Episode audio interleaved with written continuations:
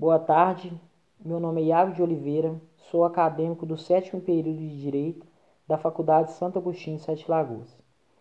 O, meu, o presente podcast tem a função de tratar sobre os sistemas processuais penais.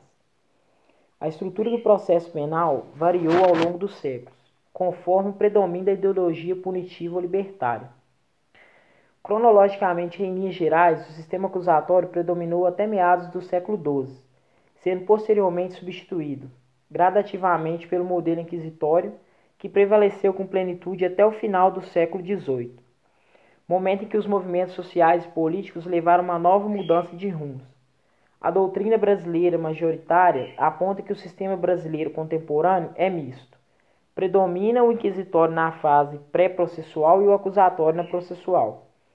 Ora, afirmar que o sistema é misto é absolutamente insuficiente é um reducionismo ilusório, até porque não existe mais sistemas puros. São tipos históricos, todos são mistos.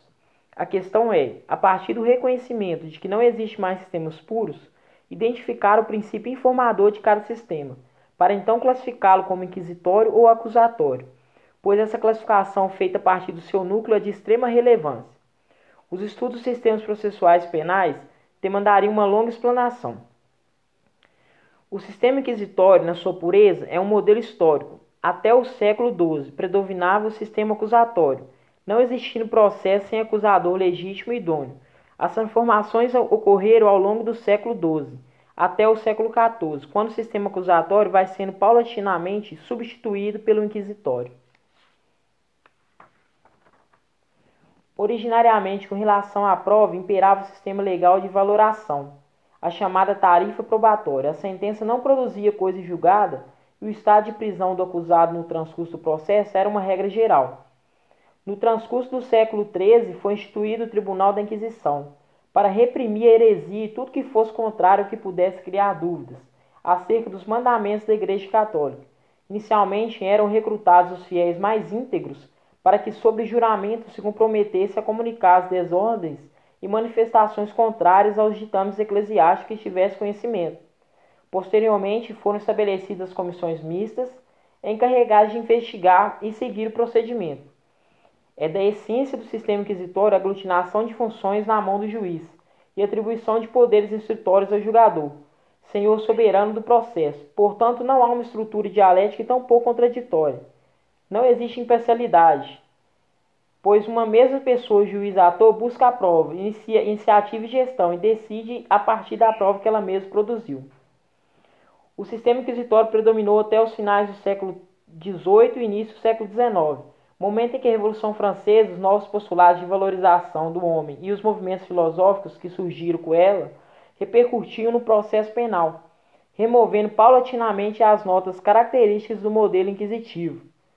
Coincide com a adoção do júris populares e se inicia a lenta transição para o sistema misto que estende até os dias de hoje.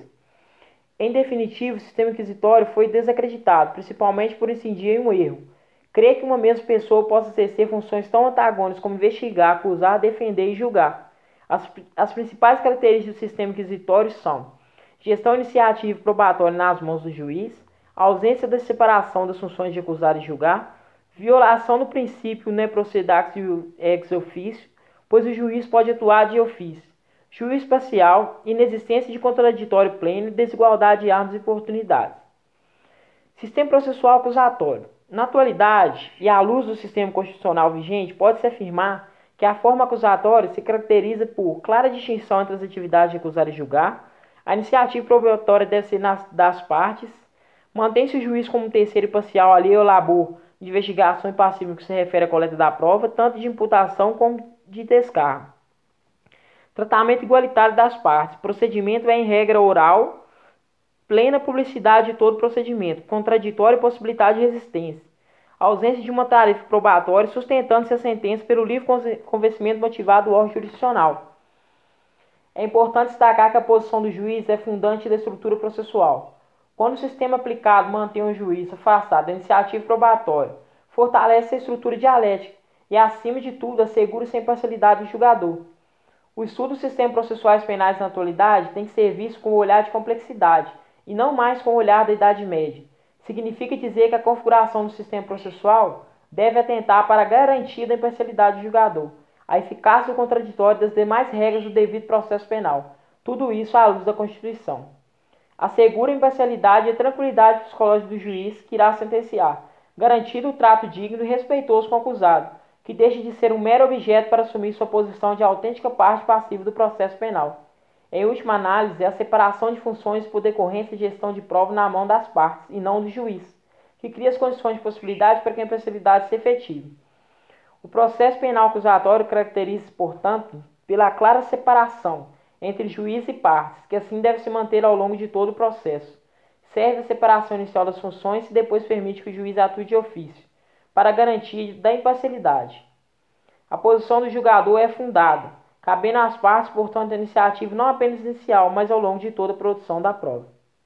É absolutamente incompatível com o sistema acusatório a prática de atos de caráter probatório ou persecutório por parte do juiz, ou como existia no sistema brasileiro até a reforma de 2019, em que se permitia que o juiz decretasse a prisão preventiva de ofício, pudesse determinar de ofício a produção de provas ou ainda pudesse condenar o réu sem pedido do Ministério Público.